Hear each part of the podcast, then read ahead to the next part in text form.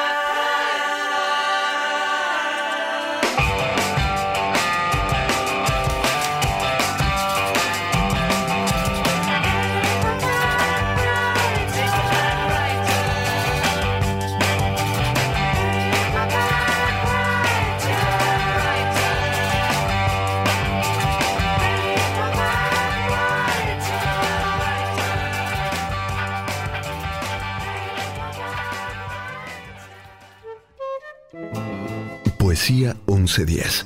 Textos sanadores, provocadores, amables, reveladores. Palabras que dan forma a un sentimiento, a una idea, a los sueños y pensamientos. Poesía 1110. Un espacio de métrica universal en la radio de Buenos Aires. Sean ustedes bienvenidos, soy Jorge Luis Pizarro y todos los domingos a las 22 nos reunimos en la esquina de la 2x4 para compartir historias, emociones y tangos. En esta ocasión deseo brindarles, entregarles un texto de un autor anónimo que a mí me gustó mucho y dice así. Si alguna vez olvido quién soy, ven y llévame al mar para que me funda en su azul. Dile a la luna llena que necesito verla y a las estrellas que vigilen que no me apague. Recuérdame cada intento para que recuerde que fui capaz. Enséñame montañas, sonrisas y nubes, y dime que me esperan. Tararéame bajito y balancea mi cintura para que la música regrese a mis pulmones. Susúrrame un te quiero para que mi corazón recuerde lo que es latir. Dime que los sueños son más reales que la realidad y que me esperas allí para demostrármelo. Tráeme lluvias y tormentas para poder resguardarme en casa. Inventa fantasías que hagan temblar mi piel. Abre puertas que resuciten mi alma y me devuelvan la fe. Átame a tu abrazo y no me dejes escapar. Mírame a los ojos para que los tuyos griten mi nombre y me reconozca de nuevo. Y hazme saber que el amanecer no amanece sin mi despertar. Si alguna vez olvido quién soy, por favor, no lo olvides tú. Nos vamos a reencontrar en cualquier momento. Muchas gracias, que Dios nos bendiga y por supuesto, hasta siempre. Hoy me mira la luna blanca y desmesurada. Es la misma de anoche, la misma de mañana, pero es otra que nunca fue tan grande y tan pálida. Tiemblo como las luces tiemblan sobre las aguas. Tiemblo como en los ojos suelen temblar las lágrimas. Tiemblo como en las carnes sabe temblar el alma. Oh, la luna ha movido sus dos labios de plata. Oh, la luna me ha dicho las tres viejas palabras, muerte, amor y misterio. Oh, mis carnes se acaban. Viaje, Alfonsina Storni. Caminata lunar, de Ketty Mangione, 9 de septiembre de 2020. Le quisieron vender un terreno en la luna, justo a ella, que vive ahí desde siempre, desde entonces, y que ya aprendió hace mil años a flotar de noche. A ella, que en las mañanas, aún suspendida, se sobresalta y se apura a rescatar todo lo que él dejó antes de irse, cerrando la puerta del cosmos. Le quisieron explicar los beneficios de los años luz, justamente a ella, que nunca dejó de viajar en el tiempo, que trazó todas las rutas, que fue dejando luciérnagas de amor, por si un día él pasaba por ahí. ¿De quién iban a ser sino de ella? Quisieron explicarle el plan de pago a largo plazo, a ella que estuvo ahorrando toda la vida para viajar a la luna y encontrarlo. Le dijeron que lo pensara porque allí no hay noches ni días. A ella, que los mantiene unidos solo para no despedirlo, para que siempre sea el mismo día, como un bucle eterno, donde no tenga que pensar que hoy de él nada ha sabido, donde su corazón no tenga que vivir sin aliento, como cuando se despierte y comprueba que no fue un sueño. Va flotando por el aire, levantando cada palabra que dejaron tirada para besarse, apretados contra las paredes del cielo. Le quisieron dar un curso para vivir del revés, a ella, que come de cabeza y piensa con los pies. Le contaron que ahí el tiempo no existe y que se pueden contar las estrellas, a ella, que se queda dormida con ellas hasta que él la ve despertar. Hay que atreverse, le dijeron, esto es para pocos. A ella le dijeron eso, que acomodó la Vía Láctea para escribir su nombre, haciendo equilibrio entre Mercurio y Marte? ¿Qué sabrán ellos, piensa, de mundos y estrellas, de andar de cabeza, de levantar palabras y envolverse en ellas? ¿Qué sabrá la luna de tantas esperas, de cometas fugaces, cómplices, mudos de siempre el mismo deseo? ¿Sabrán acaso, piensa ella, de ovnis y estelas que explotan en su mente en cada luna llena? ¿Qué sabrán de vivir flotando, de mirar al cielo implorando un milagro? Piensa ella. ¿Qué sabrá Plutón de soles opacos, de noches eternas y días sin rastro? ¿Qué sabrá la luna de noches oscuras, de vivir a medias buscando su rostro detrás de la lluvia? Nadie sabe nada cuando le hablan de vivir dos veces. ¿Qué pueden saber de ahogos y miedos, de abrir rendijas y tomar aliento, juntando en la luna sus átomos para hacerlo aparecer? No saben nada de nada. No tienen idea, piensa ella. Por eso la llaman, porque no saben nada de vivir entre el cielo y la tierra, y menos todavía de conquistar la luna para no perderlo. Una distopía es la representación imaginaria de un futuro indeseable. Se trata de lo opuesto a la utopía. Mientras que la utopía es un anhelo imposible de alcanzar, la distopía es un futuro posible que sería mejor evitar. Grandes escritores han imaginado distopías, una de las más famosas es El Gran Hermano de George Orwell, donde el autor plantea un futuro en el que existe una policía del pensamiento y se crea una nueva lengua de la que se eliminan las palabras que no deberían ser pensadas. Otra potente distopía es Fahrenheit 451 de Ray Bradbury, que plantea un futuro en el que los libros están prohibidos y los bomberos se encargan de supervisar y organizar las quemas, buscando evitarle así a la ciudadanía la ansiedad, la angustia y los cuestionamientos que la lectura les genera. En la distopía de Bradbury, el planteo del Estado es que un mundo sin libros es un mundo feliz. Se trata, en todos los casos, de obras que nos llaman la atención acerca de los caminos que recorre la humanidad y toman elementos de una realidad presente llevándolos adelante en el tiempo hasta el extremo. Si analizamos los elementos planteados en algunas de ellas, podemos ver que muchas distopías del pasado han terminado siendo solo pálidos reflejos de realidades presentes. Matías Artese, voy a leer un poema de Néstor Sabatini. Luna, tantas veces luna, luna nombrada, luna brillante, luna opacada, luna radiante, luna muy blanca, luna color lluvia, luna menguada.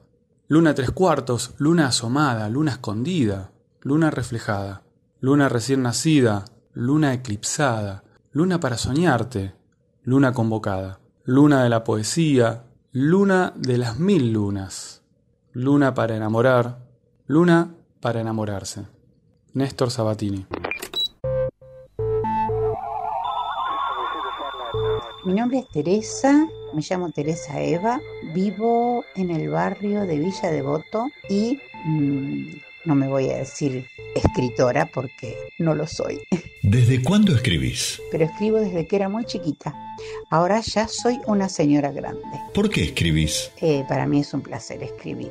Eh, me gustan las artes, o sea, me gusta escribir, cantar y bailar tango.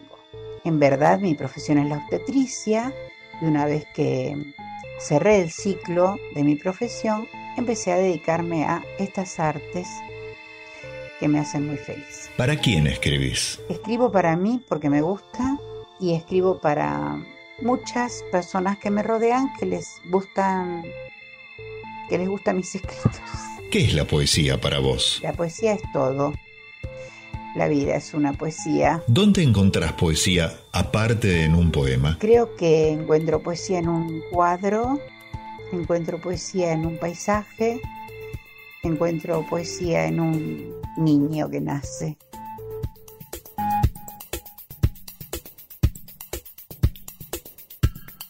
El sol y la luna nunca se habían besado. Ella lo esperaba por las noches, él escapaba ante su mirada. Se escondía sereno hacia el oeste, fugándose irremediablemente, pues la Tierra no dejaba de girar. Ella, la luna, se había enamorado un día de otoño cuando el sol caía lánguidamente ante sus ojos en un atardecer. Él, distraído, sentado en el centro del universo, apenas se había notado su presencia. Ese anochecer A orillas del lago meditando vi caer el sol ante mis ojos y a su lado redonda, radiante y luminosa, ella, la luna que lo acariciaba. Mi asombro fue tal que temí interrumpir ese instante. Eso no fue todo. Él la abrazó con sus rayos e iluminó todo el lago y se reflejaron allí mirándose. Fue un instante del beso tan deseado.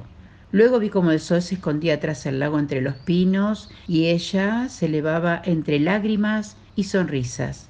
He regresado tantas veces al mismo lugar, pero no he vuelto a verlos besarse, aunque sé que se esperan. Él tarda en esconderse y se vuelve rojizo. Ella se apura a salir y le muestra sus caras empolvadas de sol. Llévame a la luna y déjame jugar entre las estrellas. Déjame ver cómo es la primavera en Júpiter y Marte. En otras palabras, sostén mi mano. En otras palabras, mi amor, bésame. Llena mi corazón con canciones. Déjame cantar para siempre. Eres todo lo que anhelo, todo lo que venero y adoro. En otras palabras, por favor, sé real. En otras palabras, te amo. Fly Me to the Moon, de Bart Howard, por Diana Panton.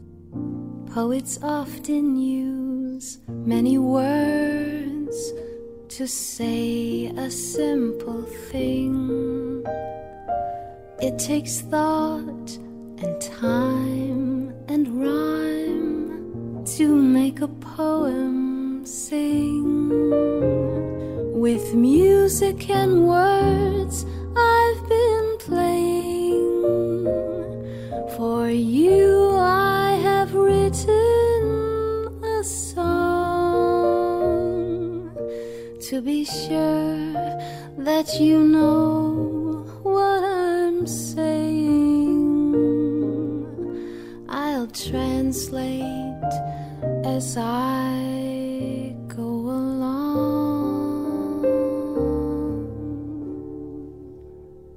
Fly me to the moon and let me play among the stars. Let me see what spring is like Jupiter and Mars. In other words, hold my hand. In other words,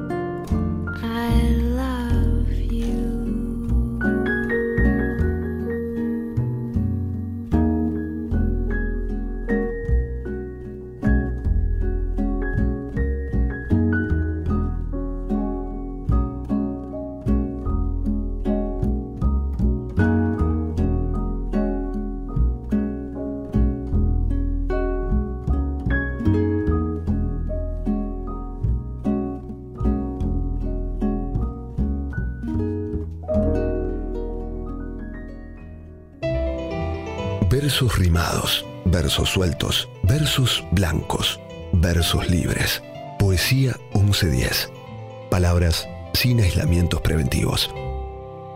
Hola, mi nombre es Diego Fischerman, yo conduzco historias en modo mayor en la 2x4 y voy a leer un poema de un, de un gran poeta de las no últimas, diríamos penúltimas generaciones de grandes poetas argentinos, Jorge von de Brider, de él Definiciones. Si yo dijera que el viento es la corriente de aire que se produce en la atmósfera al variar la presión, sería abstracto. No diría, por ejemplo, que es la cresta que se forma en la superficie de las olas, cuando estamos sentados en la playa, vos y yo, mirando el horizonte un día de enero, y tus ojos muy celestes proponen otro cielo. No hablaría del sombrero que se vuela, ni diría que corremos a buscarlo, acaso sorprendidos de que al cabo de los años sigamos juntos mirando el horizonte un día de enero.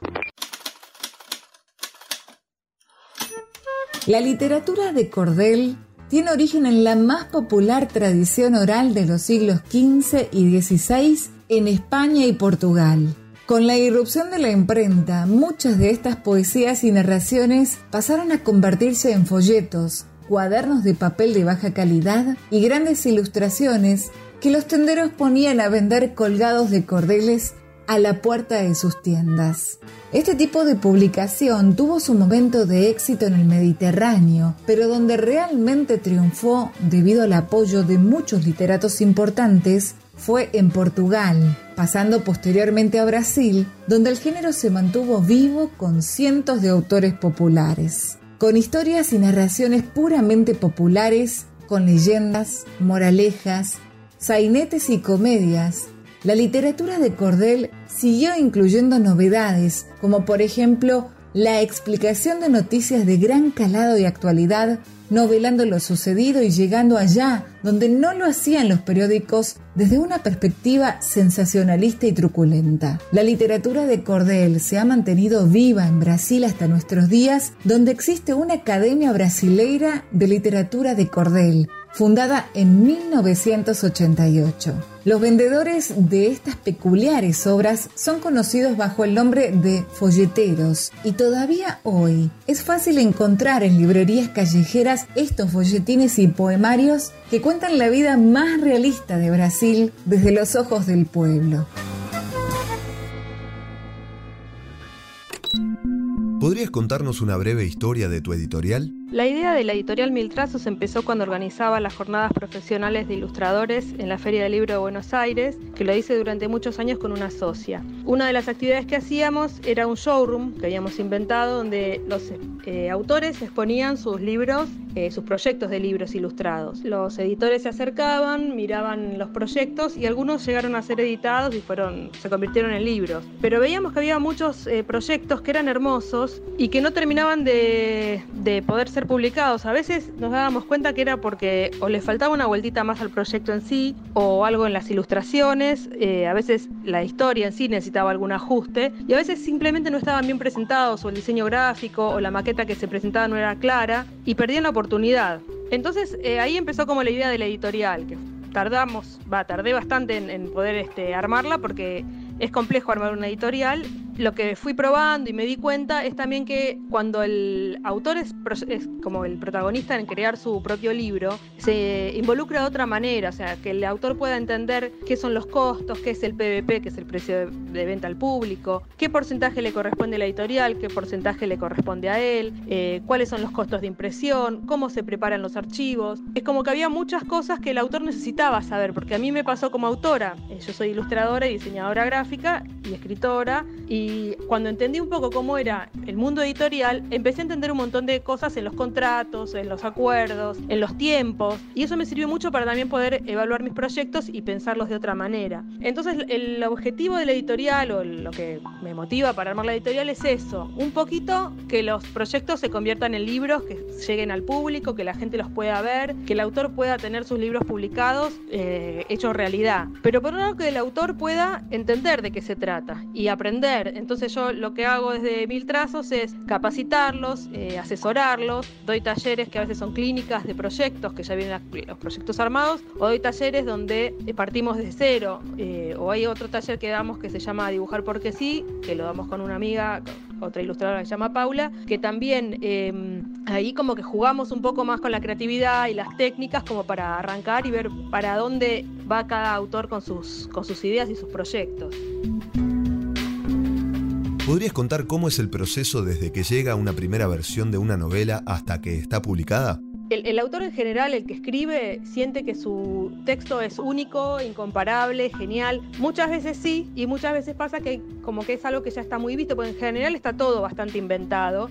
El tema es qué vueltita nueva se le puede dar o cómo se trabaja desde lo visual para que esa idea eh, gane muchísimo más en riqueza y en potencial. Entonces, cuando viene el manuscrito, primero me fijo cómo está escrito, después me fijo si está eh, dirigido en el lenguaje acorde a quien se dirige, si lo que propone desde las imágenes es coherente con lo que está escrito. O sea, hay muchas cosas que voy evaluando, que me voy fijando y, y ese es como el seguimiento que yo le hago y, el acompañamiento. A veces eh, no es que le digo corregí esto porque está mal, sino que lo, yo le, le tiro como ideas o propuestas y juntos con el autor vamos armando el texto definitivo. Con las ilustraciones lo mismo. Algunas veces, algunas veces viene un proyecto muy ilustrado ya casi terminado, otras veces no, pero siempre por ahí la mirada de otro desde afuera es, eh, es como mucho más fácil ver los proyectos de, de otros. Eh, yo para los míos necesito que alguien más los vea. Eh, entonces yo lo que hago, bueno, me fijo el ritmo, la direccionalidad, si se repite mucho alguna escena, si se entiende, si el personaje es coherente entre una página y la otra. Entonces lo, como que voy asesorando y ayudando al, autor o al ilustrador para que eh, como que el libro tenga como esa, esa coherencia general y que se, sea estéticamente muy atractivo. Después está todo el tema del diseño gráfico. Lo que hago es fijarme que la tipografía, si no tiene tipografía, la aplico yo. Si la tiene, me fijo si es acorde con el estilo de dibujo y que la legibilidad sea óptima. Y bueno, a veces armo yo la maqueta, a veces ya viene medio armada con, que es InDesign, el, el programa que uso para hacer las maquetas o que se usa en general. Armo los originales, hacemos una, una prueba en una impresión láser de buena calidad, eh, lo miramos juntos y después eh, recién ahí se va a imprenta. ¿Cuánto interviene la editorial en el contenido y apariencia final de un libro? Esta editorial, eh, los autores se autogestionan, entonces la imprenta y los costos de diseño y todo eso los paga el autor, en algunos casos los paga la editorial según los proyectos, eh, pero son los menos. Y luego, una vez que están los libros impresos, firmamos un contrato, o antes de que estén los libros impresos, firmamos un contrato y yo le entrego una cantidad de libros al autor y otra cantidad los dejo en la editorial, eh, que eso es el acuerdo previo que hacemos, eh, que son los que yo vendo directamente. ¿Qué le recomendás a quienes quieren empezar a publicar sus libros? A mí me gusta mucho este proyecto, es que me hubiera encantado encontrarme con alguien que me ayude al principio, que de hecho en algunos editoriales lo, encontré, porque muchas veces uno manda un manuscrito o una maqueta de proyecto y te dicen si es acorde o no al, al fondo editorial de la editorial o a los proyectos que tienen planteados para ese año o no. Cuando es que no, no te dan ninguna devolución, no te explican por qué. Eh, y te quedas con la duda de qué es lo que no funcionó. En los casos en que sí, en general hay correcciones y ahí es como que es mucho más rica la, la, el, el ida y vuelta, pero aparte tenés el libro impreso. A mí me hubiera encantado eso, encontrarme con alguien que me ayude a que el libro sea aceptado, eh, o sea, posible de ser evaluado.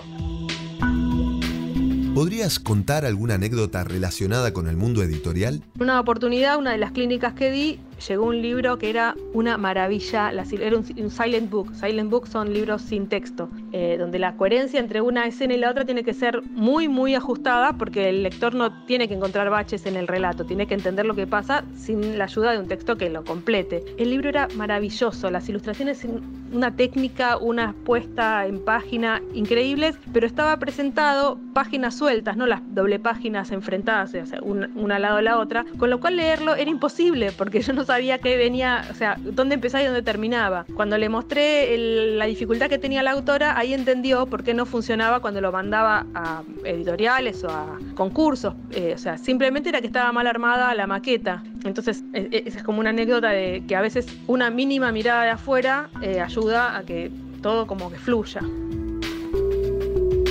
Elegí un párrafo de un libro publicado por ustedes y léelo para los oyentes de Poesía 1110. Un fragmento del libro Cuento para los que nacen de pronto y de repente de la licenciada Paula Landen. El libro eh, trata sobre una nena prematura y cómo su mamá le cuenta acerca de su nacimiento y le contesta las preguntas que hace la nena. En la parte del texto para familias dice, una vez escuché que las palabras se imprimen en nuestras células. ¿Será así? Sin duda, en ciertos acontecimientos de la vida dejan marcas, arman territorio donde podemos desplegarnos, o profundos surcos que nos repliegan, quedando atrapados en lo innombrable. Yo creí que era una cuestión de tiempo, ya pasaron unos años, ella está creciendo bien y sin embargo pienso en el nacimiento, en la neo y me angustio. Me contó la mamá de una niñita que había nacido prematura. Esa escucha me llevó a pensar, ¿y por qué no un cuento para acompañarlos?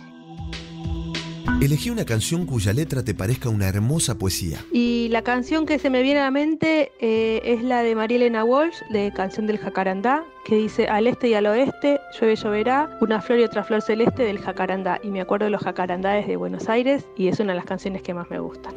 Al este y al oeste, llueve, lloverá, una flor y otra flor celeste del jacarandá.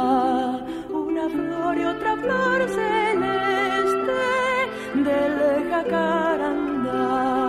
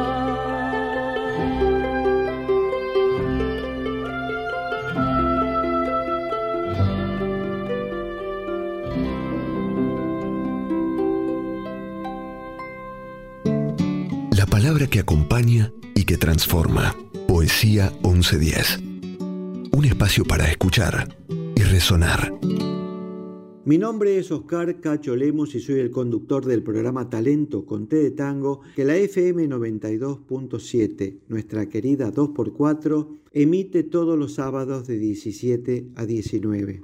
En esta oportunidad elegí para leerles un fragmento de Rayuela escrito por nuestro querido, genial e inolvidable Julio Cortázar. Acerca de El beso, Cortázar escribió lo siguiente. Toco tu boca, con un dedo toco el borde de tu boca, voy dibujándola como si saliera de mi mano, como si por primera vez tu boca se entreabriera, y me basta cerrar los ojos para deshacerlo todo y recomenzar. Hago nacer cada vez la boca que deseo, la boca que mi mano elige y te dibuja en la cara, una boca elegida entre todas, con soberana libertad elegida por mí para dibujarla con mi mano en tu cara, y que por un azar que no busco comprender coincide exactamente con tu boca que sonríe por debajo de la que mi mano te dibuja. Me miras, de cerca me miras, cada vez más de cerca, y entonces jugamos al cíclope. Nos miramos cada vez más de cerca y los ojos se agrandan, se acercan entre sí, se superponen, y los cíclopes se miran, respirando confundidos. Las bocas se encuentran y luchan tibiamente, mordiéndose con los labios, apoyando apenas la lengua en los dientes, jugando en sus recintos donde un aire pesado va y viene con un perfume viejo y un silencio. Entonces mis manos buscan hundirse en tu pelo, acariciar lentamente la profundidad de tu pelo mientras nos besamos como si tuviéramos la boca llena de flores o de peces, de movimientos vivos, de fragancia oscura. Y si nos mordemos el dolor es dulce, y si nos ahogamos en una breve y terrible absorber simultáneo del aliento, esa instantánea muerte es bella, y hay una sola saliva, y un solo sabor a fruta madura, y yo te siento temblar contra mí como una luna en el agua. Cartas. Pablo Neruda a Albertina Rosa. Albertina, también hoy, 22, llegó carta de ti. Estás magnífica. El domingo me voy. Venía la pluma. El viento me la quitó. ¿Has llegado allá? ¿Estudias? He robado un gatito romano, hermosísimo. Lo llevaré a Santiago. Hay aquí ya una bruma de invierno y qué tristes los puertos cuando llueve. He aquí mi retrato. Pablo. Esta carta fue escrita a Albertina Rosa por Pablo Neruda en el sur de Chile, en Puerto Saavedra, en la desembocadura del río Imperial, tierra donde nacieron sus mejores poemas de juventud. Albertina y Pablo se conocieron el 18 de abril de 1921, cuando ambos estudiaban su primer curso en el Instituto Pedagógico. Los frecuentes paseos y conversaciones dieron lugar a una relación que se extendió desde 1922 hasta 1932, como lo atestiguan los textos, cartas y poemas que Neruda envió a la joven a lo largo de este amor. Hola, ¿cómo les va? Mi nombre es Gustavo Mazó y quiero agradecer este espacio que me dan de poesía en la radio, a Eduardo y a todo el equipo. Y les voy a, a leer un pequeño, pequeñísimo poema que está dentro de la obra nueva que estoy elaborando, produciendo, que se llama Quiero vaciarme de todo y llenarme de nada. Esta mirada habla justamente de eso, de la mirada en el amor. Y dice así, abrir los ojos y verte. Es entonces cuando el horizonte se disipa. No hay muros ni puertas, son solo tus ojos. Solo tus ojos son los que me guían a lugares sin nombres. No me hace falta describir ni los paisajes, ni las estrellas, ni lunas, ni atardeceres. La naturaleza toda está en tu mirada, y no me canso de verte. Ojalá fuese un viaje sin rumbo, pero la certeza de su destino final lo hace infinitamente feliz. Gracias, y que tengan una feliz existencia. Soy Marcelo Trumper. ¿Desde cuándo escribís? Bueno, primero es difícil explicar qué me llevó a elegir la poesía como género literario para expresarme. Quizás todo se remonta a mis primeros pasos en el colegio primario. El primer poema que recuerdo haber escrito fue a los nueve años y decía así. Árbol lindo, árbol alto, árbol con frutos, vos me das algo, ¿qué te doy yo? Me das tus frutos y el aroma de tu flor. ¿Qué flor? La flor blanca, la blanca flor. Y no era una publicidad paga de harina, ¿eh? Tuve la suerte de hacer el primario en una escuela de San Martín, provincia de Buenos Aires, de doble escolaridad, donde todos los maestros, y sobre todo los de los últimos años, a pesar de estar pasando por los peores años de la dictadura militar, nos enseñaban, saliéndose de los programas impuestos, a ser y pensar con libertad. Esos fueron mis comienzos. ¿Por qué escribís? Escribo poesía porque es lo que me sale cuando apoyo la virome en un papel. Me resulta terapéutico, catártico. Requiere de mí mucha concentración. Me trae tranquilidad y calma. Por eso escribo poesía. ¿Para quién escribís? Mm, qué pregunta difícil.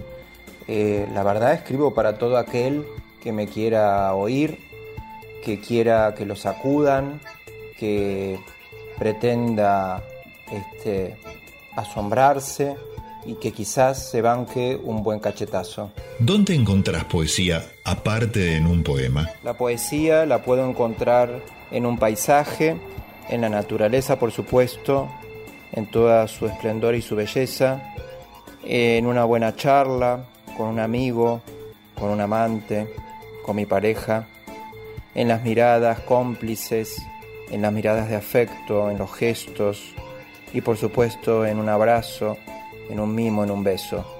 Ahí hay poesía.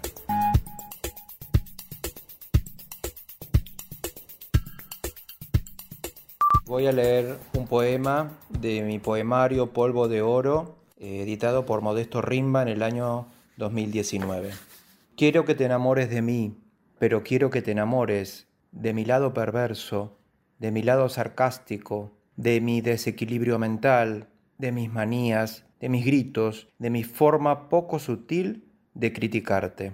Que te enamores de mi mal carácter, ese lado mío que casi nadie conoce, que ni yo aguanto, porque de mi sonrisa, de mi lado gracioso, de mi carácter sociable, de mi lado cursi, de mi ternura, cualquiera se enamoraría.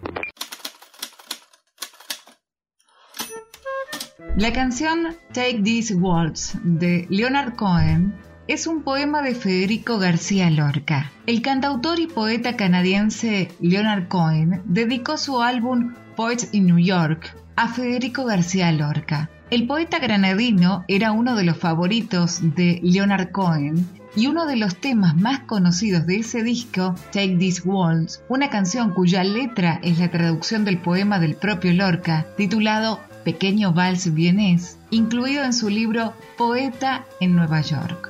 El poema original ya resulta musical a la hora de leerlo. Abundan en él las repeticiones, incluso tiene un estribillo. Leonard Cohen fue el encargado de imaginarle una melodía que se mimetizaba con este texto que habla del amor no correspondido. Hola, mi nombre es Clara Borgiali de Quilmes y en esta oportunidad comparto con ustedes dos textos que son los primeros que escribí cuando me reencontré con la escritura hace un par de años. Un beso grande a todos. Duelen los labios agrietados por los besos sanadores que ya no me darás. Tiembla de frío mi cuerpo, porque tu fuego lentamente se va apagando. Recuerdo la suavidad de tus caricias, que ya desaparecen de mi piel. Vibra el deseo en mi pecho, sediento de que una vez más sea liberado. Me invade un vacío en el alma, el que dejaste con tu ausencia. No es nada comparado con la dicha de haberte conocido, con la felicidad de haberte recorrido entero, con la paz que me brindaste, tan solo con el roce de una mirada o el acorde de una canción susurrada. Gracias, destino, que nos encontró en este mismo fragmento de viaje y nos hizo caminantes inseparables, al menos por un instante. Ansío ese volver, donde las fantasías inventadas sean experiencias vividas, donde pensamientos reprimidos sean sentimientos expresados sin temor, con un grito que raspe la garganta y encienda la pasión porque estoy segura por fin encontrar un corazón dispuesto a recibirlos y a nunca más dejarlos ir. Así que por favor, toma lo que queda en este corazón y úsalo. Por favor, usa lo que realmente sea necesario. Tú sabes que tengo tan poco, así que por favor, sana tu corazón roto y vete. Sé que no es tu estilo, lo puedo decir por cómo te mueves. Es muy, muy pronto, pero estoy de tu lado y no quiero ser algo de lo que te arrepientas. Prefiero ser tu refugio. Jack Johnson, Cocoon.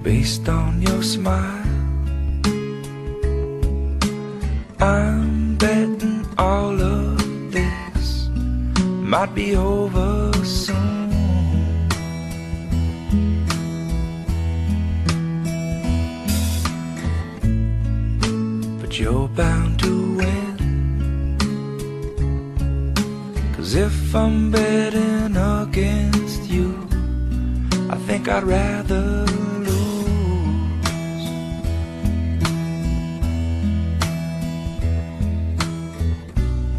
But this is all that I have.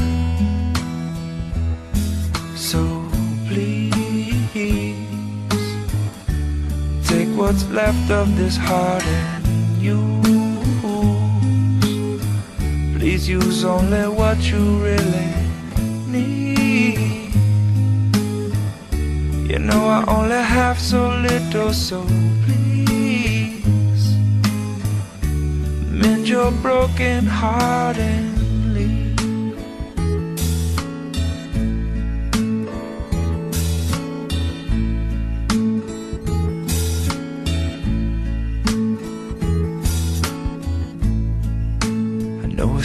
your style. I can tell by the way that you move. It's real, real soon.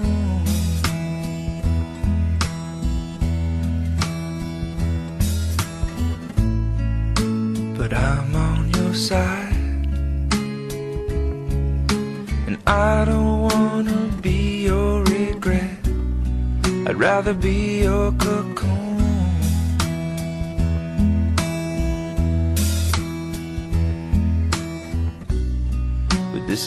All that you have.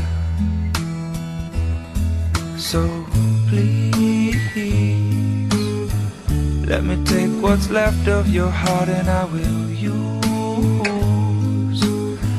I swear I'll use only what I need. I know you only have so little, so please let me mend my broken heart. And said this was all you had, and it's all I need. But blah blah blah, because it fell apart. And I guess it's all you knew, and all I had. But now we have only confused hearts, and I guess all we have is really all we need. So please, let's take these broken hearts and use. Let's use only what we really need. You know we only have so little, so please take these broken hearts and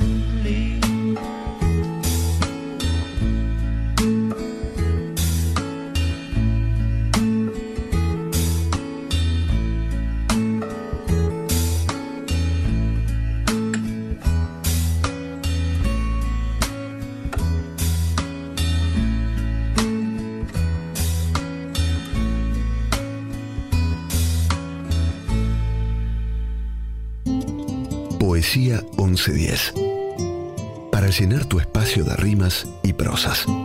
Hola, soy Mónica de Carvalho. Conduzco los viernes de 21 a 23 en la 2x4 Tango por Voz. Me gustaría compartir con ustedes este poema que ya se hizo canción. Este bálsamo no cura cicatrices. Esta rumbita no sabe enamorar. Este rosario de cuentas infelices calla más que lo que dice, pero dice la verdad.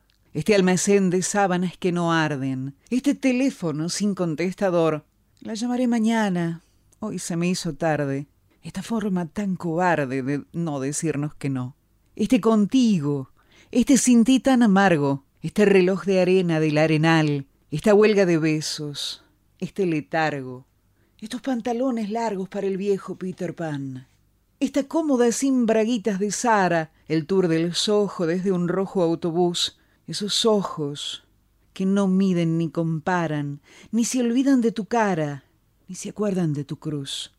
No abuses de mi inspiración, no acuses a mi corazón tan maltrecho y ajado que está cerrado por derribo.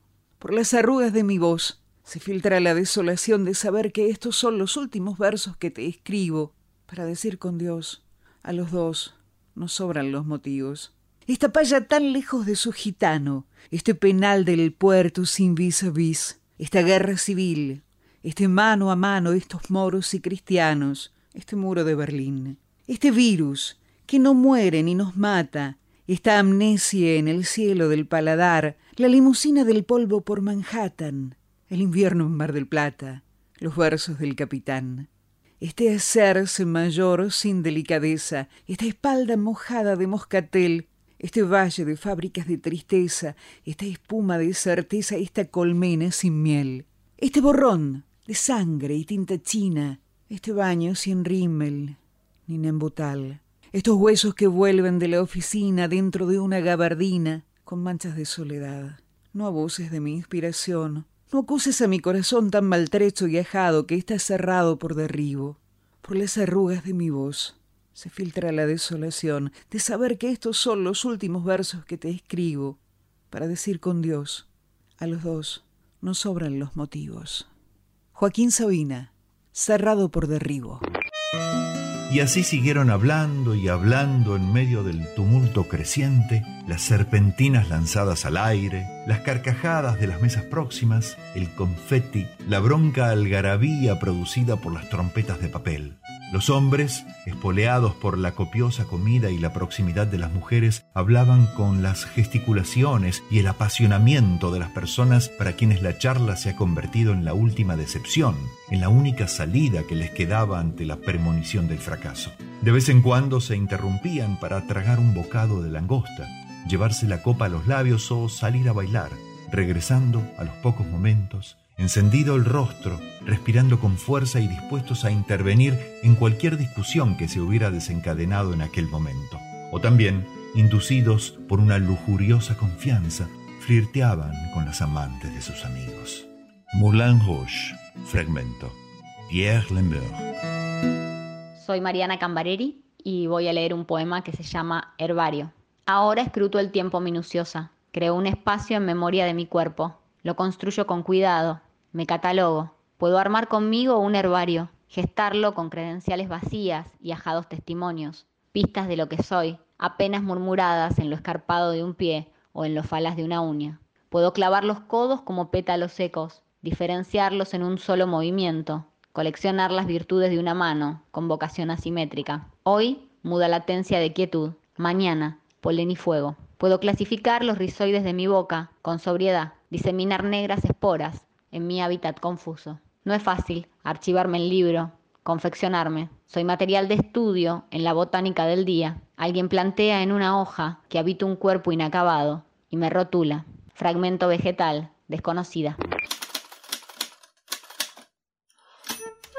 Durante mucho tiempo se creyó que Quasimodo, el trágico héroe conocido mundialmente como el jorobado de Notre Dame, fue un personaje fruto de la imaginación de Víctor Hugo, pero más de un siglo después, un documento que forma parte del archivo de la Galería de Arte Tate mostró evidencias de que la novela se basó en un escultor que trabajó para el gobierno francés y se encontraba en la catedral cuando la novela fue escrita en el siglo XVIII. En el documento existen apuntes que mencionan a solitario escultor jorobado, contratado por el gobierno a quien no le gustaba mezclarse con sus compañeros. Es un descubrimiento fascinante Muchos estudiosos han tratado de vincular las deformidades de Quasimodo con ciertas enfermedades, pero nunca se había visto ninguna referencia a un personaje histórico real, declaró el profesor Sin Han, jefe de departamento de filología francesa en la Universidad de Warwick y experto en la obra de Víctor Hugo.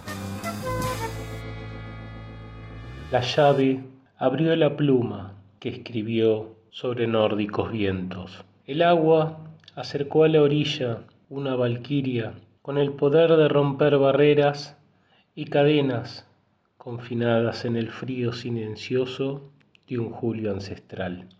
Las palabras se escurren entre las manos y los radiantes faros contemplan los vientos que soplan bajo los húmedos pies. Martín Ariel Fernández, Buenos Aires, Argentina. El musical es una forma de representación que combina canciones, diálogos, actuaciones y danza. Los tres componentes principales de un musical son su música, la letra y el libro. La historia y el contenido emocional de un musical, humor, patetismo, amor, ira, se comunican a través de las palabras, la música, el movimiento y los aspectos técnicos como un elemento único e integrado. El diálogo hablado generalmente está intercalado entre las presentaciones musicales, aunque se puede usar el diálogo cantado o el recitativo. La música ha sido parte de las representaciones dramáticas desde la antigüedad, sin embargo no fue hasta el siglo XIX que surgió el teatro musical moderno con elementos estructurales establecidos por las obras de Gilbert y Sullivan en Gran Bretaña y las de Harrigan y Hart en los Estados Unidos. Showbot, Oklahoma, West Side Story, A Chorus Line, Les Miserables, El Fantasma de la Ópera, Evita, Jesucristo Superstar son algunos de los títulos de este magnífico y prolífico género unificador en continua evolución. Hola, ¿cómo están? Bueno, yo soy Valeria y quería dejarles este hermosísimo poema de Mariana Pinochet. Algunas veces quisiera haber nacido con el don del equilibrio, extenderme coherente como un alambre de pensamiento a pensamiento, ser razón en tensión, clara, impoluta, pero suelen arrastrarme las pasiones, me distraen los pájaros, el viento, la soledad de la hoja que desprende un roble. Me pierdo cada tanto en la tristeza y me río de mí cuando vuelvo a encontrarme en los espejos. Espero que les haya gustado. Medianoche. Ni un alma en la calle. ¿Habrá perdido la luna la memoria? Está sonriendo sola. Y a la luz de la farola, las hojas marchitas se arremolinan a mis pies y el viento empieza a gemir. Recuerdos completamente sola bajo la luz de la luna. Puedo rememorar los viejos tiempos, la vida era hermosa entonces. Recuerdo aquella época en la que sabía lo que era la felicidad. Deja que ese recuerdo viva de nuevo. Cada farola parece marcar el aviso de algo malo. Alguien murmura algo. Y la farola parpadea y pronto será de día. Memory, recuerdo, de Elliot y Trevor Nunn por Barbara Streisand. Midnight,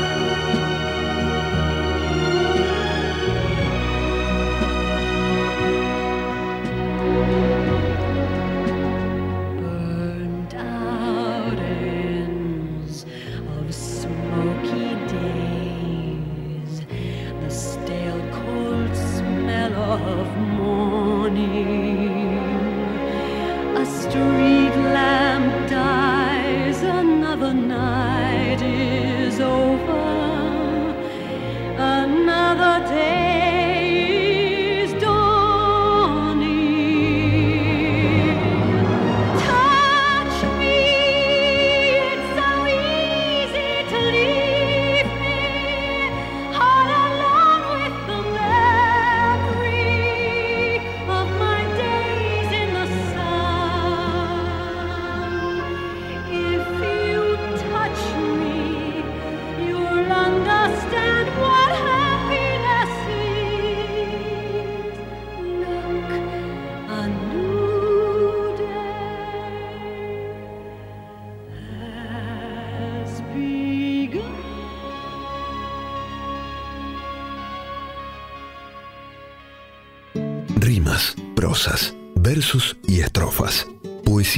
1110, un espacio de métricas infinitas en la radio pública de Buenos Aires. Hola, ¿cómo están? Soy Nacho Riverol, de Buenas Razones, de la 2x4. Como siempre es una gran alegría compartir este ratito de poesía con ustedes. He elegido el que es conocido como el poeta supremo, il Dante, eh, Dante Alighieri, un soneto. Amor brilla en los ojos de mi amada y se torna gentil cuando ella mira. Donde pasa, todo hombre al verla gira y a quien ve tiembla el alma enamorada. Anochece y se esconde su mirada y por volverla a ver todo suspira. Ante ella la soberbia huye y la ira, bellas, honrad conmigo a mi adorada. Feliz mil veces quien la ve y la siente, al nacerle el alma al punto empieza todo humilde pensar, toda dulzura, y no sabe al mirarla sonriente si en ella se excedió naturaleza o el milagro gentil tanta hermosura. Soneto de Dante Alighieri. Fenómeno viral se vuelve libro ilustrado en Colombia. En marzo de 2020, la periodista colombiana Ana María Mesa escribió en su cuenta de Twitter una fuerte crítica al machismo donde se plasmaba esta reflexión. ¿Cómo sería un mundo en el que los hombres tuvieran que ser sometidos a que los infantilizaran, agredieran, violaran, maltrataran o menospreciaran?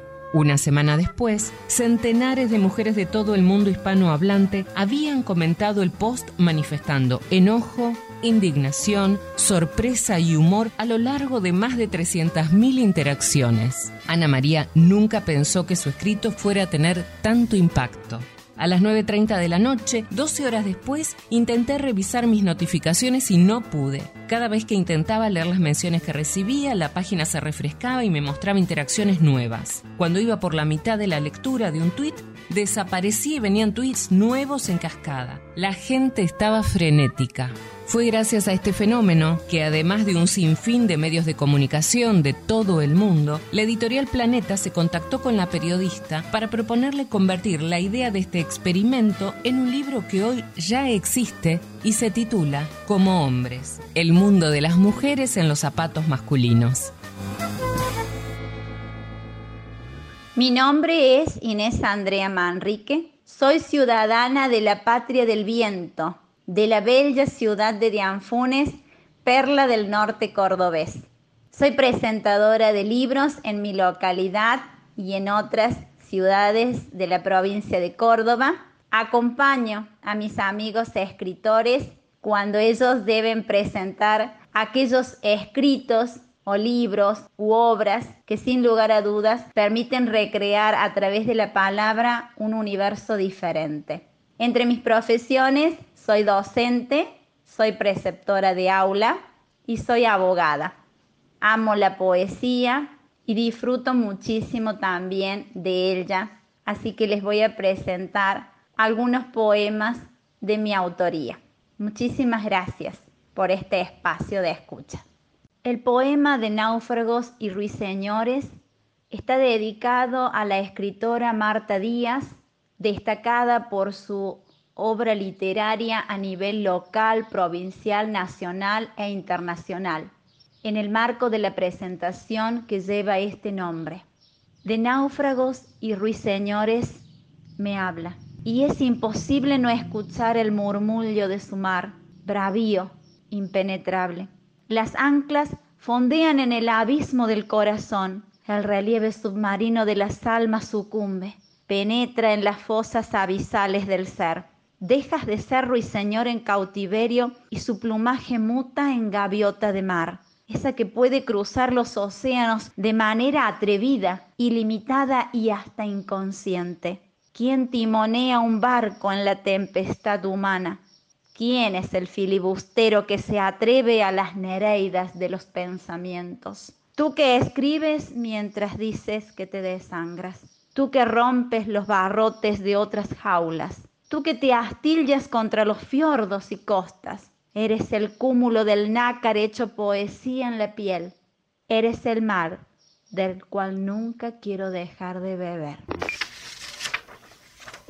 Todo puede ser tan hermoso, todo puede ser tan fértil, tan imprevisible. cuesta creer que sea obra de algún dios. El lenguaje es mío, es mi derecho, me corresponde una parte de él. Vino a mí, yo no lo busqué, por lo tanto, es mío. Camila Sosa Villalda.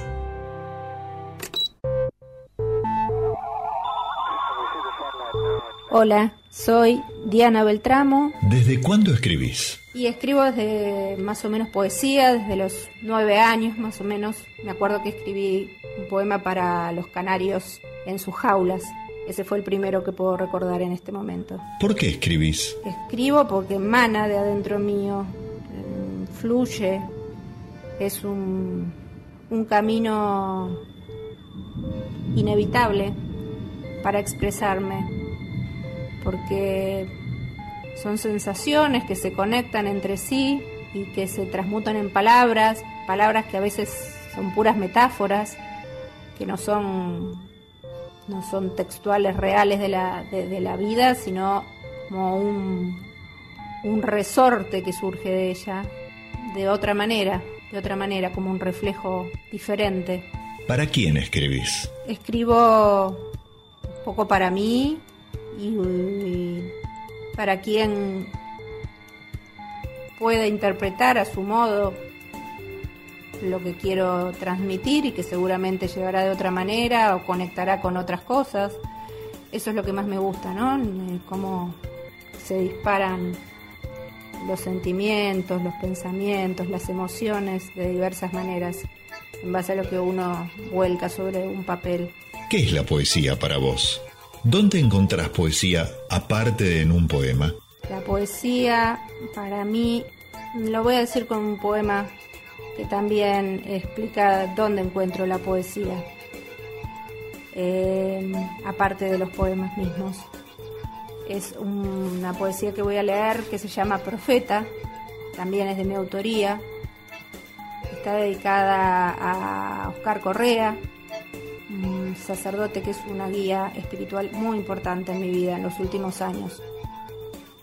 Y dice así, una voz predica en el desierto, se oye, primero lejana, casi como un rumor, se acerca.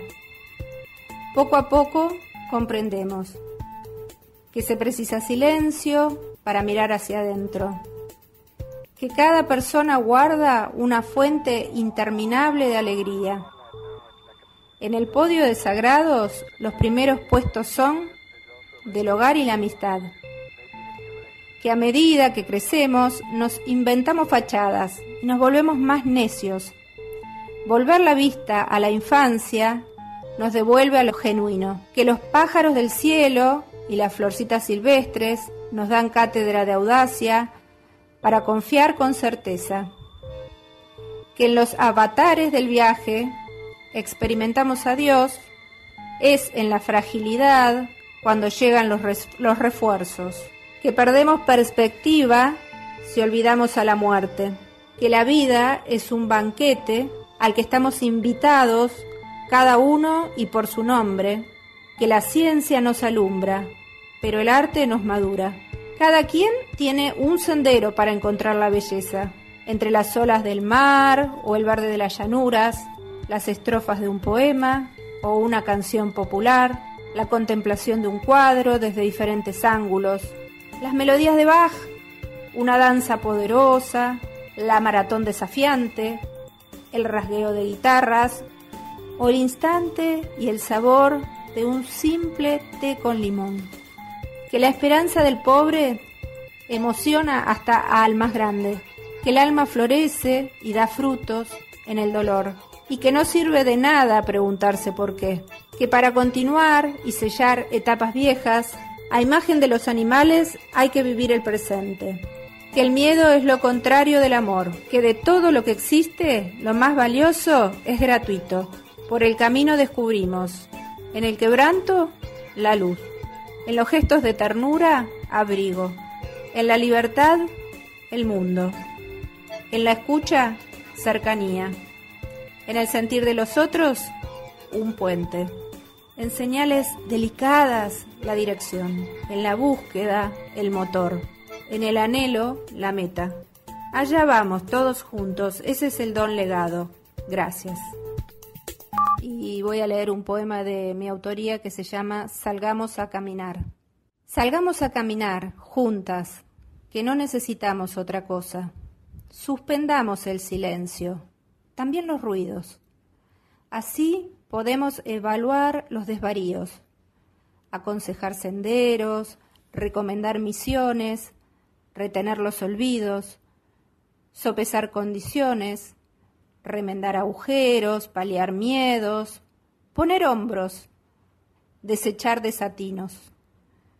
Salgamos a componer el horizonte y trazar el recorrido, a destrozar la amargura, emborracharnos del aroma de las flores. Somos abejas que liban del amor de cada quien, derraman mieles como reinas del panal. Somos amigas, viejas amigas. Las ironías nos resbalan, no nos estafarán. Nos hemos preparado en la escucha para ser fuertes. Estamos revestidas de hojarasca. Tenemos las orejas inmutables, las manos prestas, el alma cubierta de rocíos que el invierno filtró por la ventana. No nos importa. Arrastramos primaveras compartidas. Será la sangre, serán los hijos y las hijas que tuvimos o perdimos, los maridos a la par o ya partidos, serán las madres y los padres construidos dentro nuestro, a cada paso, baldosa por baldosa, encrucijada por encrucijada. Vamos de viaje, salgamos a caminar a nuestro ritmo. Llamamos vanguardismo a las tendencias revolucionarias en todos los campos del arte y en particular en la literatura de principios del siglo XX. Estas buscaban la ruptura con el academicismo y la tradición con el objetivo de ampliar y forzar los límites de la creación estética. El carácter experimental y la velocidad con la que se suceden las propuestas son un aspecto distintivo del vanguardismo durante el que surgen el futurismo, el dadaísmo, el cubismo, el constructivismo, el ultraísmo, el surrealismo, etc., todas corrientes vanguardistas con diferentes propuestas estéticas, pero con denominadores comunes. La disconformidad y la ruptura con el pasado son característicos, en particular en la poesía, donde se rompe la estrofa, la puntuación, la métrica de los versos y la sintaxis, alternando por completo la estructura tradicional de las composiciones. Heme aquí al borde del espacio y lejos de las circunstancias. Me voy tiernamente como una luz hacia el camino de las apariencias. Volveré a sentarme en las rodillas de mi padre, una hermosa primavera refrescada por el abanico de las alas. Cuando los peces deshacen la cortina del mar y el vacío se hincha por una mirada posible, volveré sobre las aguas del cielo. Vicente Huidobro. Soy Susana y quiero compartir con ustedes esta poesía de Juan Gelman. Viendo a la gente andar, ponerse el traje, el sombrero, la piel y la sonrisa, comer sobre los platos dulcemente, afanarse, correr, sufrir, dolerse, todo por un poquito de paz y de alegría. Viendo a la gente, digo, no hay derecho a castigarle el hueso y la esperanza, a ensuciarle los cantos, a oscurecerle el día. Viendo, sí, cómo la gente llora en los rincones más oscuros del alma y sin embargo sabe reír y sabe andar derecho. Viendo a la gente, bueno, viéndola tener hijos y esperar y siempre creer que van a mejorar las cosas y viéndola pelear por sus riñones Digo, gente, qué hermoso andar contigo, a descubrir la fuente de lo nuevo, a arrancar la felicidad, a traer el fruto sobre el lomo, a hablar familiarmente con el tiempo y saber que acabaremos y de una buena vez por ser dichosos. Qué hermoso, digo, gente, qué misterio, vivir tan castigado y cantar y reír. Qué asunto raro. Escribo en la playa. Haces lo mismo. No es igual romper la quietud, volver a respirar. Ahora puedo compartir la idea. Sé que lo hacemos para despertar, para sentir que la vida se queda y no se va, Si el viento te agita, quédate firme y encendé sin incendiar. Jazmines en el pelo y rosas encarnadas tendré al despertar. Rosas encarnadas, de María Esquiaga, por Rosal.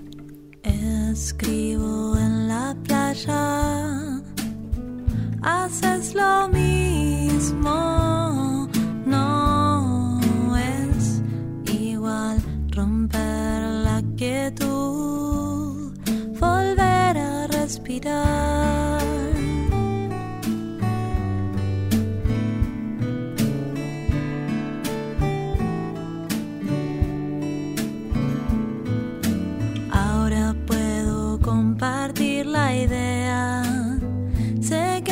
Hacemos para despertar, para sentir que la vida se queda y no se va.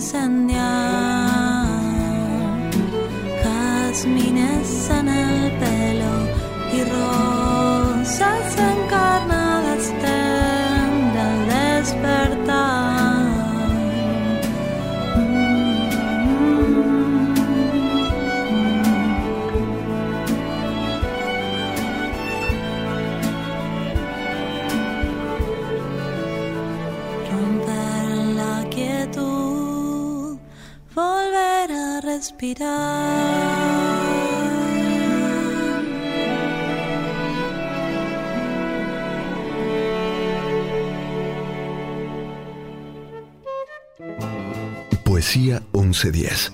Textos sanadores, provocadores, amables, reveladores. Palabras que dan forma a un sentimiento, a una idea, a los sueños y pensamientos. Poesía 1110. Un espacio de métrica universal en la radio de Buenos Aires. Dichos por Marcelo Moreno, yo soy porteño. De Paul Celan, que es un poeta de origen rumano y habla alemana. Está considerado uno de los más grandes poetas de habla alemana del siglo XX. Tuvo una vida terrible, eh, su familia estuvo y desapareció después en campos de concentración alemanes, él estuvo en campos de concentración alemanes y rusos. Finalmente, en 1970, a los 49 años, se tiró al Sena y se ahogó en París. De su primer libro leo Las jarras. En las largas mesas del tiempo beben las jarras de Dios. Bebiendo agotan los ojos de los videntes y los ojos de los ciegos, los corazones de las sombras que gobiernan la mejilla hueca de la tarde. Ellas son las bebedoras más poderosas. Se llevan lo vacío o lo pleno a la boca y no derraman la espuma como tú o yo. Cierta vez las víboras dieron un gran baile. Invitaron a las ranas y a los sapos, a los flamencos, a los yacarés y a los pescados. Los pescados, como no caminan, no pudieron bailar, pero siendo el baile a la orilla del río, los pescados asomados a la arena aplaudían con su cola. Los yacarés para adornarse bien, se habían puesto en el pescuezo un collar de bananas y fumaban cigarros paraguayos. Los sapos se habían pegado escamas de pescado en todo el cuerpo y caminaban meneándose como si nadaran, y cada vez que pasaban muy serios por la orilla del río, los pescados les gritaban haciéndoles burla. Las ranas se habían perfumado todo el cuerpo y caminaban en dos pies. Además, cada una llevaba colgando como un farolito una luciérnaga que se balanceaba. Pero las que estaban hermosísimas eran las víboras. Todas, sin excepción, estaban vestidas con traje de bailarina, del mismo color de cada víbora. Las víboras coloradas llevaban una pollerita de tul colorado. Las verdes, una de tul verde. Las amarillas, otra de tul amarillo. Y las yararás, una pollerita de tul gris pintada con rayas de polvo de ladrillo y ceniza, porque así es el color de las yararás. Y las más espléndidas de todas eran las víboras de coral, que estaban vestidas con larguísimas gasas rojas, blancas y negras, y bailaban como serpentinas. Cuando ellas danzaban y daban vueltas apopadas en la punta de la cola, todos los invitados aplaudían como locos. Solo los flamencos, que entonces tenían las patas blancas y tenían ahora como antes la nariz muy gruesa y torcida, solo los flamencos estaban tristes, porque como tienen muy poca inteligencia, no habían sabido adornarse, envidiaban el traje de todos, y sobre todo de las víboras de coral. Fragmento del cuento de la selva Las patas de los flamencos, de Horacio Quiroga. Soy Edgardo Tabasco y para la 1110 voy a relatar Mascotas de Ana María Yúa. Odio que no me dejen tener mascotas. No pretendo jirafas, no pido focas. Solo quiero un amigo con quien jugar peludo y calentito para abrazar, y no como esos tontos peces para mirar. Y como en casa no entran perros ni gatos porque mamá me dice que dan trabajo, me fui solo a la feria, la de los animales, y compré tres mascotas esta mañana que tengo aquí escondidas bajo la cama. Son grandes y peludos y lustrosos. Hacen piruetas y son cariñosos. Son buenos, obedientes y educados. Mis tres microbios domesticados.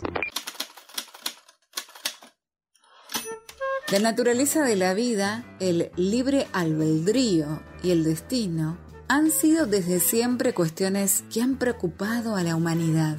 Tito Lucrecio Caro hace más de dos mil años escribió De Rerum Natura, de la naturaleza de las cosas. Algunas de las teorías sobre el mundo físico escritas en este tratado pueden considerarse aún válidas y son usadas por el autor para explicar algunas de las leyes que según él rigen nuestra existencia.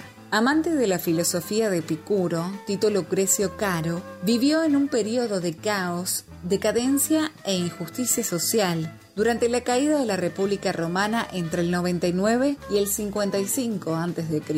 De Rerum Natura es una obra de esperanza épica, hermosa y persuasiva, que comienza hablando de los átomos para luego decirnos que no hay fuerzas que dominen nuestro destino y que sí hay dioses. Estos están hechos de átomos como todas las cosas en el universo. Es un canto a la autodeterminación y la dignidad humana que plantea que los átomos no siempre deben seguir senderos predeterminados, sino que a veces pueden desviarse para generar nuevos caminos es posible evitar el sufrimiento. Así como el hombre no teme a la nada previa a su nacimiento, no debe temer a la nada que viene después de la muerte. Esto coloca a la vida al centro de todas las cosas, transformando nuestra experiencia vital en todo lo que tenemos. Enseño grandes verdades y me propongo desatar la mente de las estrechas restricciones de la religión y escribo de un tema tan oscuro en una poesía tan brillante.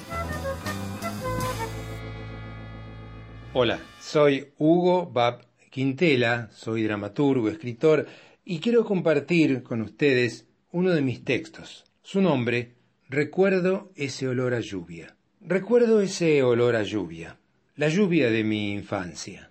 Observo a través de la ventana de mi cuarto gotas que golpean y resbalan lentamente sobre el vidrio, llegan al marco y allí se acumulan perdiendo individualidad.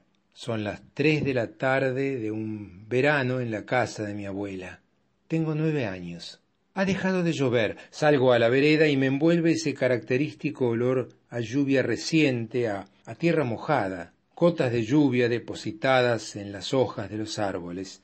Brillan las hojas de los árboles. Junto al cordón de la vereda el agua se desplaza buscando un desagote.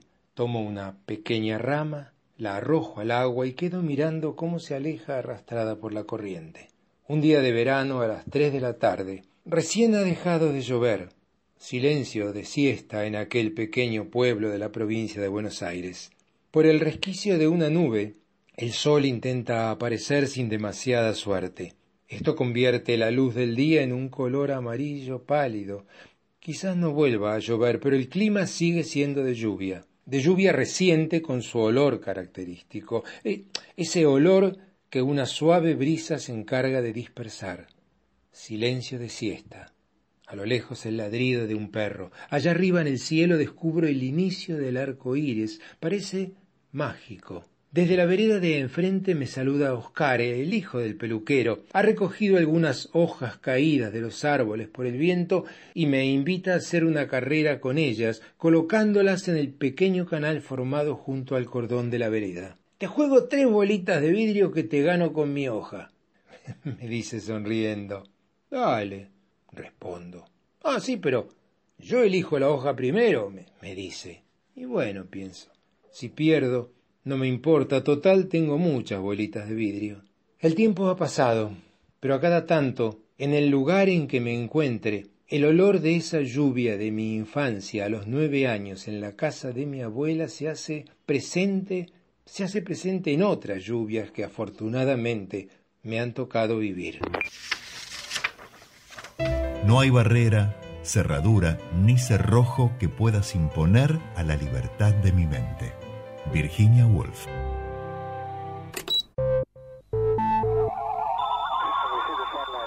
Mi nombre es María Julia Goyena. ¿Desde cuándo escribís? Bueno, escribo desde los ocho años que empecé a escribir mis diarios. Y escribo porque no puedo dejar de escribir. ¿Para quién escribís? Escribo para mí y también escribo a veces para entretener a otros. ¿Qué es la poesía para vos? La poesía para mí es una manera de, de cambiar de plano, es conectar con otra parte, con un pedacito escondido que se relaciona con el planeta de otra manera. ¿Dónde encontrás poesía aparte de en un poema? Poesía encuentro en muchos lados, en algunas imágenes. En muchos lados no hay un lugar donde encuentre poesía, hay muchos lugares donde encontrar poesía. Todos mis peces nocturnos se quedaron en el viento, principiando alumbramientos de los miedos prometidos. Mientras tanto, las miradas se engañaron de soslayo cuando en medio de un desmayo entibiaron aliviadas. Tantos nombres olvidados cuando fue pasando el tiempo, tantos pasos desandados de caminos que miré. Mientras tanto mis anhelos, los que ríen de costado, se asombraron consternados de los muros que pinté. No hay peligro, sin embargo, si bailase yo de noche. Son cuestiones de milagros, como dicen por ahí. Mi nombre es María Julia Goyena y se llama Mis peces nocturnos. Te toca actuar. Más que actuar, hay más de mí. En un mundo encerrado. Rompe el cristal. Sé vivir y es merodear entre tantos ojos. Leer, deletrear, aquel real mensaje entre líneas. De oírte hablar, de gritarte al oído. De eso habla el relato. Y hay cosas que siempre guardo. Cuadros dentro de cuadros. De Gabriel Ruiz Díaz. Por Catupecu Machu.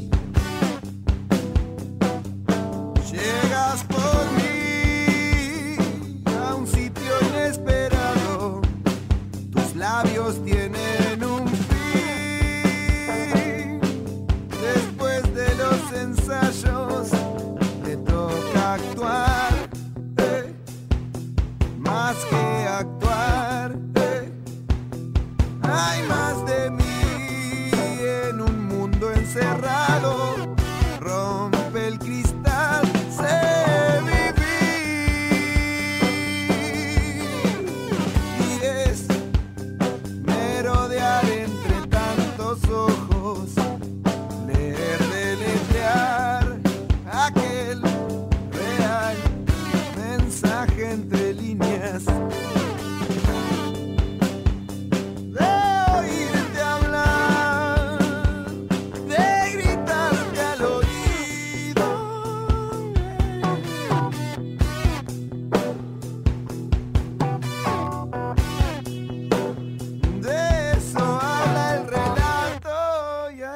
Cosas que siempre guardo.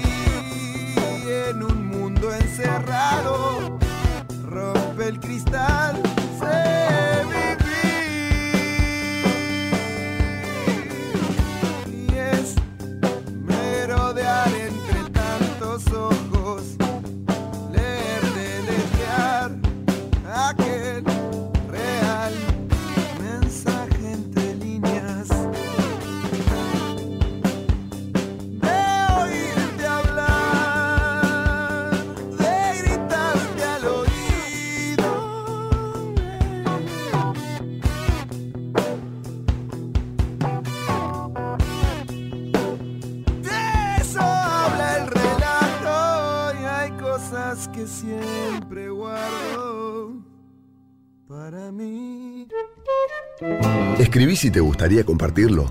¿No escribís pero querés que escuchemos tus textos favoritos? Forma parte del proyecto Poesía 1110. Manda un audio leyendo el texto que elijas, un poema, el párrafo de una novela, la estrofa de una canción, a través de nuestro WhatsApp 0054 911 351 47424 y compartilo con todos los oyentes de la 1110. No olvides decirnos tu nombre, el título del poema y su autor. Porque poesía es leer, es escribir y es compartir lo escrito y lo leído, lo contado y lo cantado. Poesía 1110. Un espacio para pensar y compartir el acto poético en todas sus formas, la poesía de todas las cosas. A la medianoche del sábado, cuando se inicia el domingo, por la Radio Pública de Buenos Aires. Soy Nora Berlé, les traje un poema de Antonio Alejandro Gil. Se titula Y en silencio.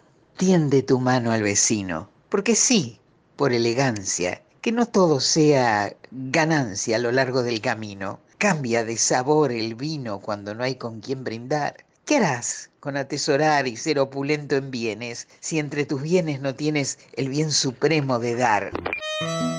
El autobús escolar se llena de gente esdrújula, gente menuda, pletórica, de imaginación y música, de inglés, francés y gramática, y ortográficas mayúsculas, Álvaro, Íñigo, Mónica, Águeda, Rómulo, Prímula, Cándido, Hipólito, Plácido, Fátima, Bárbara y Trísula. Y al frente de todos ellos va la señora Úrsula, alta, pálida y atlética, con un chándal color púrpura y una bufanda estrambótica con iniciales minúsculas. El chofer del autobús toma las rectas y cúrbulas, cantando viejos romances del tiempo de la República, y los lleva de excursión hasta los cerros de Úbeda. Un autobús de esdrújulas. Manuel Jurado.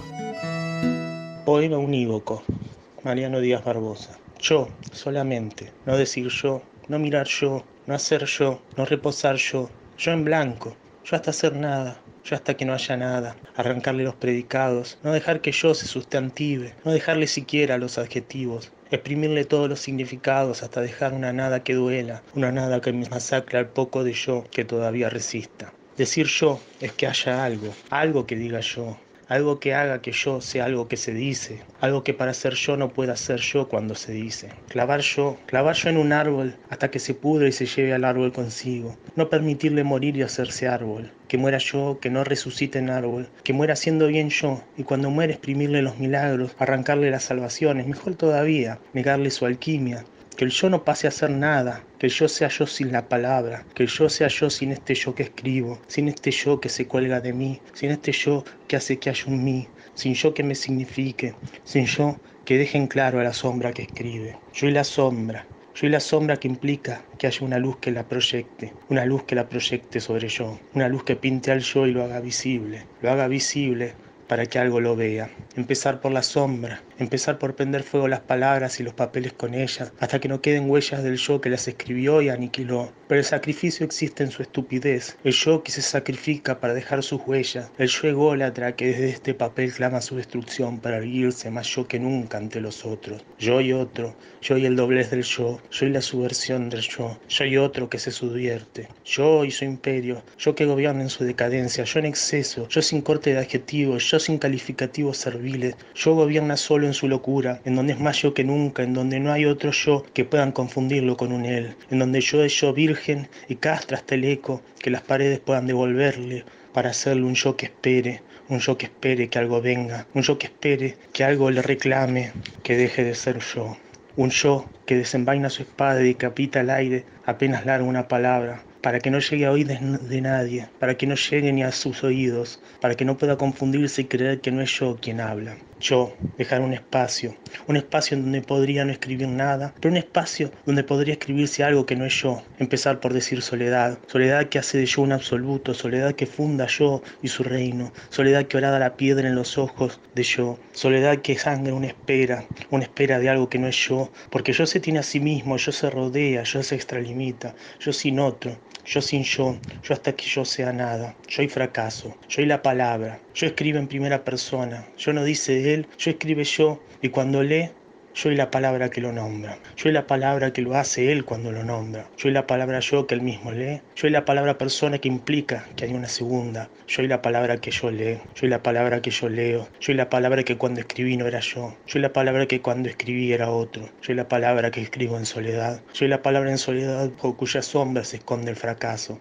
yo y el fracaso que leo, yo y el fracaso de yo, yo y el fracaso de ser algo, yo y el fracaso de no poder ser nada, yo y resignarse a hacer algo y yo y saber que en nada soy algo, yo y saber que el yo que leo es distinto al yo que soy, yo y saber que puedo nombrarme yo, yo y comprender que yo arrastro una sombra, yo hasta ser sombra, yo hasta ser sombra y el yo se me escurra de las manos, yo hasta ser sombra y las manos se me escurran junto al yo, yo hasta ser la sombra, yo hasta ser la sombra y levar las anclas que le encadenan un yo, yo hasta que la sombra sea solo sombra, yo hasta que la sombra sea, yo hasta que la sombra sea tan sombra que del yo no quede ni su sombra.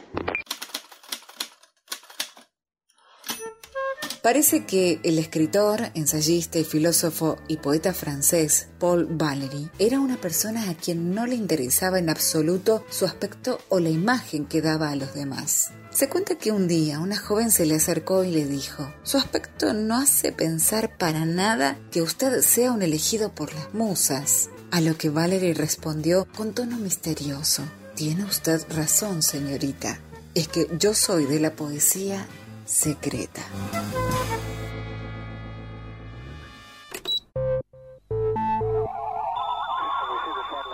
¿Desde cuándo escribís? Bueno, de contarles que escribo hace ya como 20 años, particularmente narrativa de ficción. ¿Qué es la poesía para vos? Bueno, ¿qué me produce la poesía? Eh, mucho placer, es mucho más la- lo que lo leo que lo que escribo y, y en general me regodeo de, de las frases y en general quedan, quedan en, en- en, eh, como un sabor, como una música, tratando de, de entender eh, lo, que, lo que transmite y, y aparte lo que me, me produce de una manera casi irracional. ¿Dónde encontrás poesía aparte de en un poema? Por supuesto que encuentro poesía en muchas cosas de la, de la propia vida, de la vida misma, de lo cotidiano. Gracias por, este, por esta posibilidad de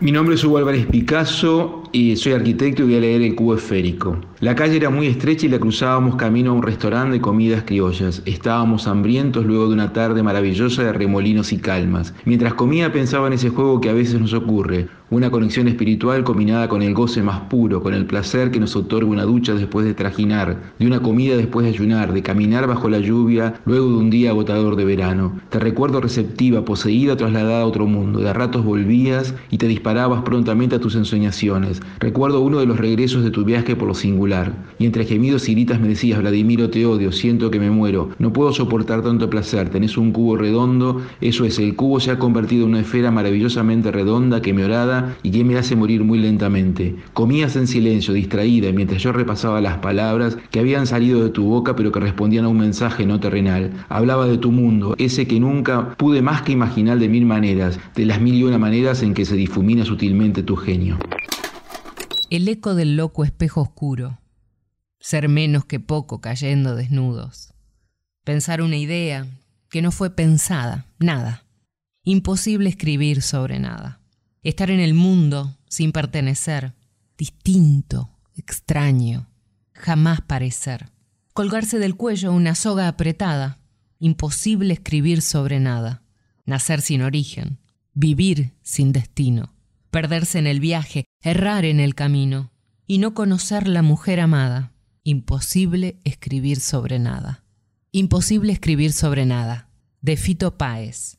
Por Fito Páez y Paulinho Mosca. Imposible escribir sobre nada. Ningún argumento, ninguna importancia. Lejos de todo, en la ignorancia. El cuerpo abierto, la mente muteada. Imposible escribir sobre nada.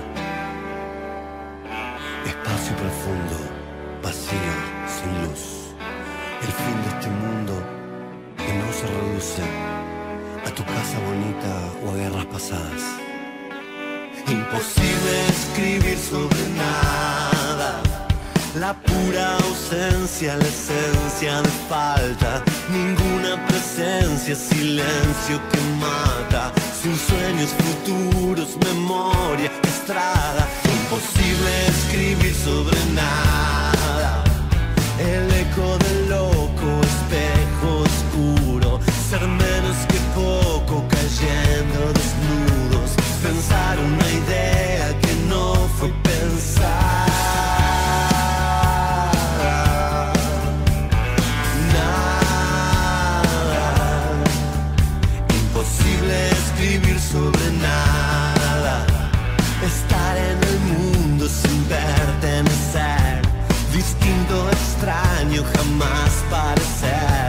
Colgarse del cuello una soga apretada.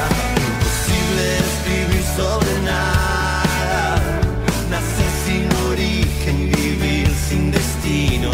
Perderse en el viaje, errar el camino. Y no conocer la mujer amada. Imposible escribir sobre nada. Dejar que se vaya lo que no llegó.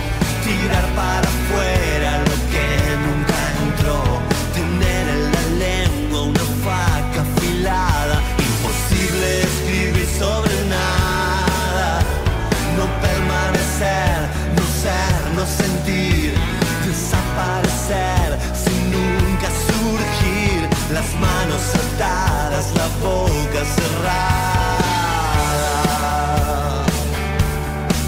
Imposible escribir sobre nada. Contarte al oído mi falso pasado.